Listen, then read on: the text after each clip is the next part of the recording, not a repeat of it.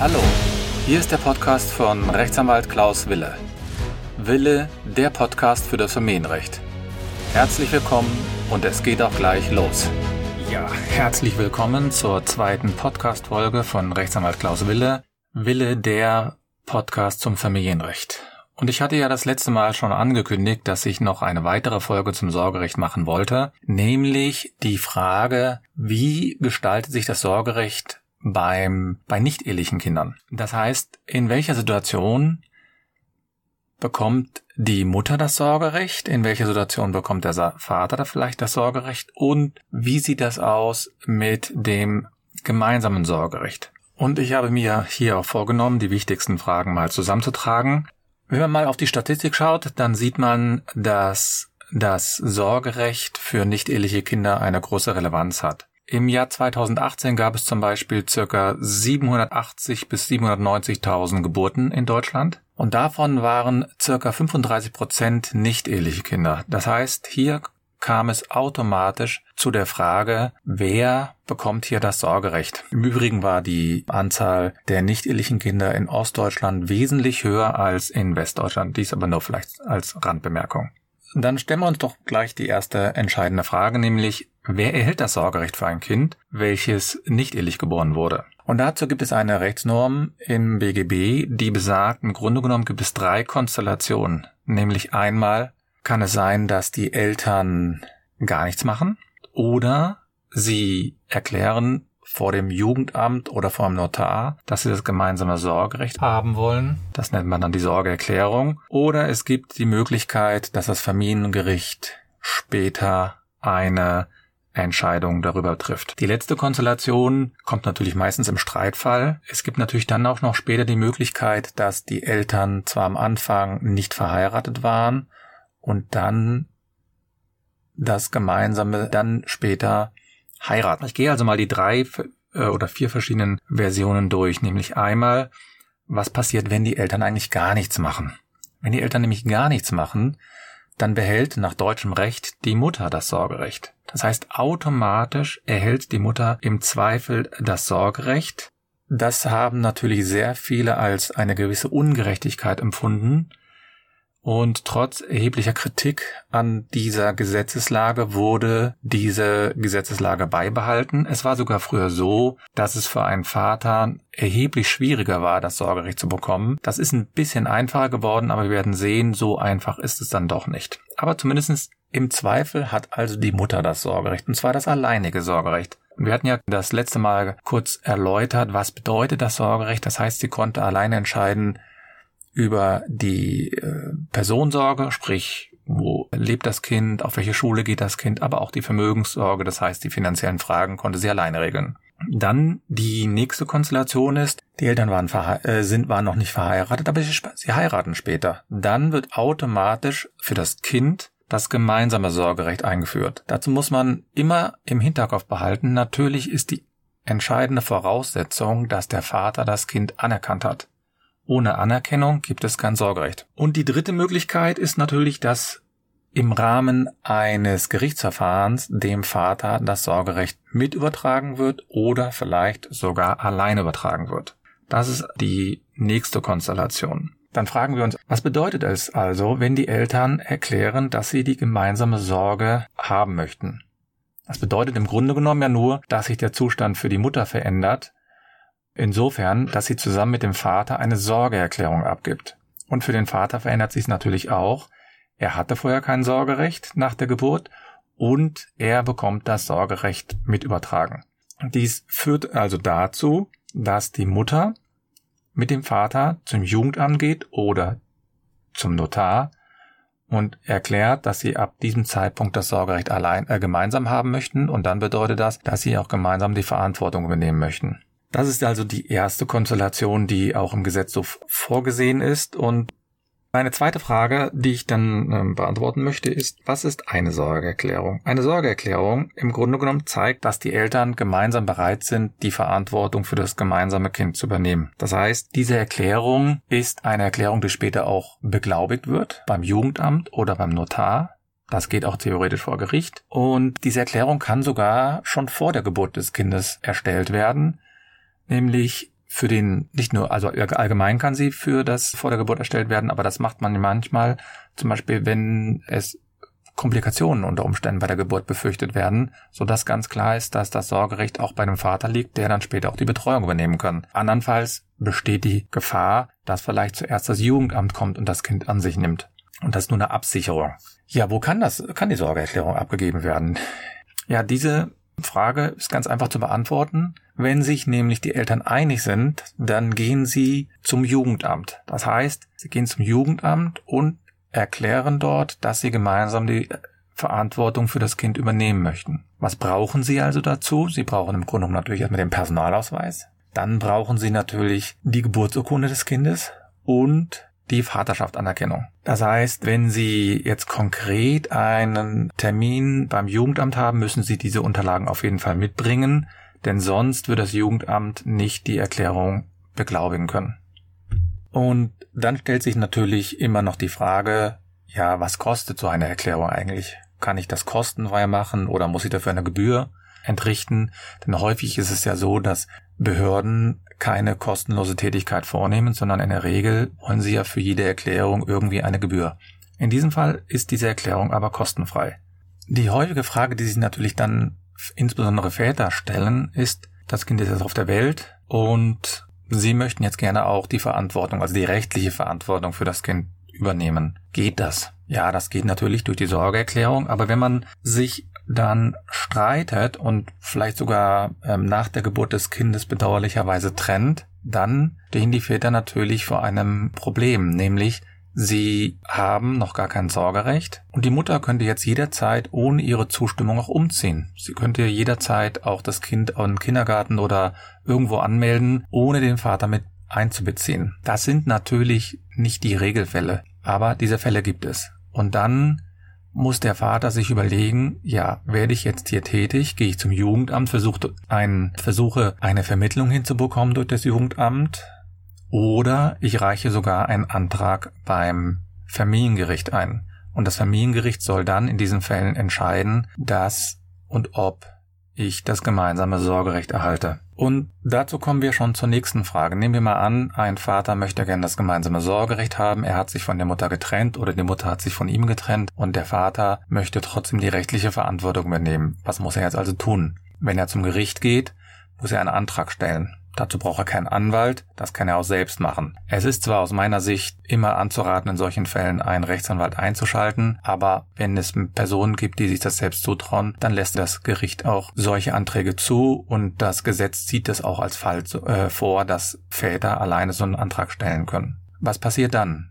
Das Sorgerecht wird dann nicht automatisch übertragen, sondern es, das Gericht schaut, ob der Antrag so zulässig ist, ob das verständlich ist, und dann schickt es diesen Antrag an das Jugendamt und schickt es an die Mutter. Und diesen Beteiligten wird dann eine Frist gesetzt, nämlich zur Stellungnahme. Und dann wird geschaut, was schreiben diese Beteiligten dann. Kann also sein, dass zum Beispiel die Mutter dann vorträgt, ja, das ist in Ordnung, ich bin damit einverstanden. Das heißt, wenn es keine Gründe vorträgt, die den, die gegen das gemeinsame Sorgerecht sprechen, dann kann das Gericht auch relativ schnell entscheiden. Aber man trifft sich ja meistens nicht beim Gericht, weil man sich ja einig ist, sondern man trifft sich ja meistens bei Gericht, weil man sich uneinig ist. Das heißt, im Regelfall wird dann irgendwann ein Termin angesetzt, um über die Angelegenheit zu, zu sprechen. Und es wird dann insbesondere auch ein sogenannter Verfahrensbeistand äh, bestellt. Darüber werde ich gleich noch was sagen. Dieser Verfahrensbeistand soll dann die Rechte des Kindes mit berücksichtigen. Und das Jugendamt wird in den Fällen eingesetzt, um nochmal mit den Eltern zu sprechen, um nochmal eine Reaktion von beiden einzuholen und um zu schauen, woran hakt es jetzt hier? Denn häufig sind das vielleicht auch Ängste der Mutter oder des Vaters und die kann man vielleicht in so einem Gespräch auch ausräumen. Wenn es aber keine Einigung gibt mit dem Jugendamt, dann gibt es eben noch den sogenannten Verfahrensbeistand und der Verfahrensbeistand ist ein reiner Interessenvertreter, nämlich er ist der Interessenvertreter für das Kind. Er soll also schauen, welche Regelung ist für das Kind hier ratsam. Und je nach Engagement und je nach Einsatz des Verfahrensbeistandes kann es dazu kommen, dass die sogar Regelungen oder Einigungen hinbekommen. Mein, aus meiner Sicht ist es natürlich nicht besonders sinnvoll, wenn ein Verfahrensbeistand nur einmal mit der Mutter und einmal mit dem Vater spricht, denn das ist ja so eine kleine Momentaufnahme. Häufig passiert aber auch nicht mehr. Das heißt, die Verfahrensbeistände sprechen vielleicht mit dem Vater, dann mit der Mutter und dann gibt es schon meistens einen Gerichtstermin und dort soll dann entschieden werden. Je nach Einsatz. Also es gibt einige Verfahrensbestände, die machen wirklich hervorragende Arbeit. Sie kommen häufig mit den Eltern zusammen. Sie versuchen auch vorgerichtlich eine Lösung hinzubekommen. Es gibt aber leider auch Fälle, in denen das nicht so ist oder in denen die Gespräche mit den Eltern relativ kurz sind. Man hört dort immer wieder unterschiedliche Erfahrungen von Eltern, von Vätern, von Müttern und man muss manchmal auch ein bisschen Glück haben mit den Verfahrensbeständen. Aber der Verfahrensbestand entscheidet das ja nicht alleine. Das heißt, wir haben hier den Verfahrensbeistand, das Jugendamt entscheidet mit und dann wird es natürlich so sein, dass in einem Gerichtsverfahren ja immer noch der Richter entscheidet. Der hört sich aber die beiden Personen, also Jugendamt und Verfahrensbeistand, auch an. Ja, in dem Verfahren wird dann meistens ein mündlicher Verhandlungstermin anberaumt und diesen Verfahrenstermin wird dann der Vater und der Mutter eingeladen und wenn sie einen Anwalt haben, kommen die noch hinzu. Das Familiengericht wird also versuchen herauszufinden, welche Gründe gegen das gemeinsame Sorgerecht sprechen. Und gesetzlich ist es so angeordnet, dass nur ganz bestimmte Gründe gegen das gemeinsame Sorgerecht akzeptiert werden. Und das führt eben zu meiner nächsten Frage, nämlich welche Gründe sprechen eigentlich gegen das gemeinsame Sorgerecht von Vätern und Müttern? Das mag unterschiedliche Gründe haben, aufgrund der Trennungssituation vielleicht. Einige Mütter möchten das gemeinsame Sorgerecht aus unterschiedlichen Gründen nicht. Es gibt aber auch Väter, die sagen, nein, ich möchte gar kein Sorgerecht, gemeinsames Sorgerecht, dann kommt sie auch nicht zum Verfahren. Aber die Tendenz geht immer mehr dazu, dass Väter das gemeinsame Sorgerecht wünschen. Und das Gericht prüft bei nicht-ehelichen Kindern Gründe, die ausdrücklich sozusagen ins Auge springen müssen, dass äh, die gegen ein gemeinsames Sorgerecht sprechen. Das heißt, die Mutter muss hier klare Gründe aufführen, warum sie meinen, dass das gemeinsame Sorgerecht hier nicht, man sagt, Juristen sagen, dann kindeswohlförderlich ist. Also wenn es zum Beispiel Brutalitäten in der Beziehung gab, das wird gegen das Sorgerecht sprechen, wenn es jemand ist, der, ich sage mal, pädophil war, dafür, äh, dass es herausgekommen ist. Das wird natürlich immer gegen das gemeinsame Sorgerecht sprechen. Aber es gibt nicht so viele Gründe, die im Grunde genommen ins Auge springen. Häufig werden auch Gründe angeführt, wie zum Beispiel, die Parteien sind sich nicht einig über bestimmte Punkte. Also über eine Schulwahl, Kindergartenwahl. Das spricht aber erstmal nicht gegen das gemeinsame Sorgerecht. Da kann das Gericht ja auch noch Einzelfallentscheidungen treffen. Häufig wird dann auch angeführt, ja, wir haben einen, wir streiten uns immer über alles Mögliche oder diskutieren immer alles aus. Und da gibt es eben die Rechtsprechung, die sagen, ja, es Meinungsverschiedenheiten sprechen nicht immer gegen das Sorgerecht. Denn in jeder Beziehung gibt es Meinungsverschiedenheiten. Und wenn man jedes Mal das Sorgerecht aberkennen würde, nur weil es Meinungsverschiedenheiten in Beziehungen gibt, dann wäre, dann wären die Gerichte vollkommen überlastet, weil es natürlich immer wieder Meinungsunterschiede gibt. Auch in guten Beziehungen gibt es die. Das ist also nicht zwingend ein Grund. Das muss sich also schon so stark auswirken, dass das Kind das mitbekommt. Beim Kleinkind, Baby ist das vielleicht eher selten der Fall, aber je älter die Kinder werden, dann bekommen die natürlich auch mehr mit und da muss sich jeder überlegen, ob er diesen Stress und diese Situation auch haben will. Denn das gemeinsame Sorgerecht bedeutet auch, dass man zusammenarbeiten muss. Man muss kommunikationsfähig sein. Man muss häufiger miteinander sprechen über bestimmte Situationen insbesondere bei den wichtigen Entscheidungen wie Religionszugehörigkeit, wie Schulwahl, vielleicht auch ein Umzug. All das sind Gründe, die man äh, bei dem man der, bei dem die Eltern sich dann miteinander austauschen müssen. Und ähm, das ist natürlich, wenn man das gemeinsame Sorgerecht hat, manchmal komplizierter. Dann führt mich dann auch wiederum zu der nächsten Frage, nämlich wie ist das mit dem Kind? Werden hier die Interessen des Kindes berücksichtigt? Ja und nein, muss man sagen. Ja, auf jeden Fall, wenn sie so alt sind, dass man den Kindeswillen berücksichtigen kann. Wenn die Kinder aber sehr klein sind, also Kleinkinder oder Babys, dann wird natürlich nur der Verfahrensbestand, der der Anwalt des Kindes im Grunde genommen ist, etwas dazu sagen, aber das Kind an sich kann nicht berücksichtigt werden. Und bei Kleinkindern muss man natürlich auch immer wissen, wenn die zwei oder drei Jahre alt sind, da muss man eine bestimmte Art haben, mit denen zu sprechen, weil die sonst vielleicht nicht die Antwort geben, die sie gerne geben wollen. Also je jünger die Kinder sind, umso weniger werden die auch berücksichtigt, wobei die Rechtsprechung sagt, ab dem dritten Lebensjahr müssen Kinder auch angehört werden. Vor dem dritten Lebensjahr in der Regel nicht. Und je älter die Kinder dann sind, umso mehr werden sie dann auch berücksichtigt. Das Gericht wird also dann irgendwann entscheiden, nämlich entspricht es dem gemeinsamen, entspricht es dem Kindeswohl, dass das gemeinsame Sorgerecht eingerichtet wird, oder ist es so, dass es eher eine zusätzliche Belastung für, äh, kommt, dazu führt, dass das sehr negative Auswirkungen auf das Kind haben wird. Und vielleicht, und da komme ich auch wiederum zu meiner nächsten Frage, vielleicht habt ihr auch schon gehört, dass es ja die große Diskussion in der Rechtsprechung gab von sogenannten vereinfachten Verfahren. Vereinfachte Verfahren waren eigentlich im Grunde dazu gedacht, dass diese Sorgerechtsverfahren wesentlich schneller durchgeführt werden sollen. Denn der Antrag wird gestellt und wenn jetzt die Mutter und auch das Jugendamt keine Gründe aufführen, warum das Sorgerecht nicht auch auf den Vater weitergegeben werden darf, dann hatte man die Idee, dass der Richter oder die Richterin schneller entscheiden kann, wenn es keine offensichtlichen Gründe gibt, die gegen das gemeinsame Sorgerecht sprechen. Das wurde natürlich erheblich kritisiert, weil viele darstellten, ja, die Mutter weiß das unter Umständen gar nicht, was relevant ist und die Mutter soll hier oder die fühlte sich unter Umständen über den Tisch gezogen. Daher tendieren die Gerichte auch meistens dazu, immer noch eine mündliche Verhandlung anzuberaumen. So, wenn es jetzt kein gemeinsames Sorgerecht gibt und der Vater beantragt das auch nicht, was kann der, was kann die Mutter jetzt machen, um sich um sicherzustellen, dass wirklich klar ist, ich habe das alleinige Sorgerecht. Und da gibt es eine Art Bescheinigung, die sich die Mutter ausstellen lassen kann. Und zwar kann sie zu ihrem Jugendamt gehen, also das Jugendamt, was für sie zuständig ist, und kann sich die Bescheinigung ausstellen, dass sie das alleinige Sorgerecht hat und dass es keine gerichtliche Entscheidung über das Sorgerecht gibt. Damit ist klargestellt, dass sie dann das alleinige Sorgerecht hat und sie kann dann zu den Behördengängen gehen mit dieser Bescheinigung, zum Beispiel wenn sie einen Ausweis haben will oder das Kind soll angemeldet werden beim Kindergarten. Und dann sehen die Behörden, aha, die Mutter hat das alleinige Sorgerecht. Die Diskussion über das Sorgerecht bei nicht-ehelichen Kindern, die ist mittlerweile schon mehr als 30 Jahre alt. Und es gab immer wieder eine Veränderung, ich sage mal zugunsten der Väter, Nämlich es gab eine Zeit lang, da konnten die gar kein gemeinsames Sorgerecht beantragen. Dann wurde es verändert und dass das sozusagen nur abhängig ist von der, von der Kindesmutter. Und jetzt ist es so, dass die Väter das gemeinsame Sorgerecht beantragen können, wenn es keine erheblichen Gründe gibt, die gegen das Sorgerecht sprechen.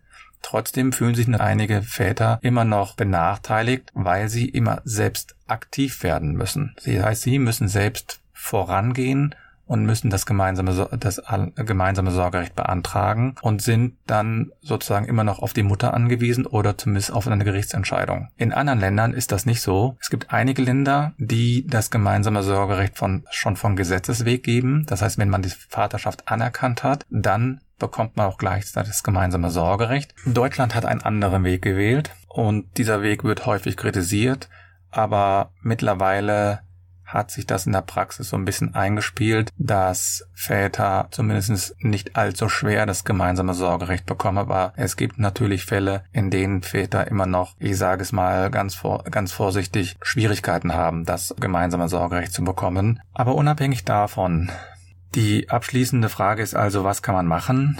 Als Mutter und als Vater. Wenn also ein ähm, Kind auf die Welt kommt oder sich ankündigt, dann sollte man sich frühzeitig mit dieser Frage des gemeinsamen Sorges beschäftigen. Für den Vater ist es notwendig, dass er natürlich die Vaterschaft anerkennt. Und für die Mutter ist es äh, notwendig zu überlegen, welche Gründe sprechen konkret gegen das gemeinsame Sorgerecht. Sind es jetzt Befindlichkeiten, die wirklich auf Partnerebene liegen? Man hat sich deswegen auch getrennt. Oder ist es etwas, was wirklich gegen den Vater als Sorgerechtsinhaber spricht. Es gibt natürlich viele Gründe, die schon von der Rechtsprechung entschieden worden sind. Und ich möchte da gerne auf meine Homepage verweisen, www.anwalten-wille.de. Und dort habe ich eine Rubrik mit den aktuellen Entscheidungen zum Sorgerecht, auch zu dem Sorgerecht bezüglich der nicht-ehelichen Kinder. Und dort kann man sich schon mal vorher informieren, ob es wirklich ein Fall ist, der auf einen persönlich zutrifft. Ich möchte aber auch jeden dazu motivieren, bevor man sich beim Gericht trifft, vielleicht vorher mal bei einem Anwalt zu informieren oder auch beim Jugendamt, um einen schrecklichen Sorgerechtsstreit zu vermeiden. Was hat dir also diese Podcast-Folge gebracht?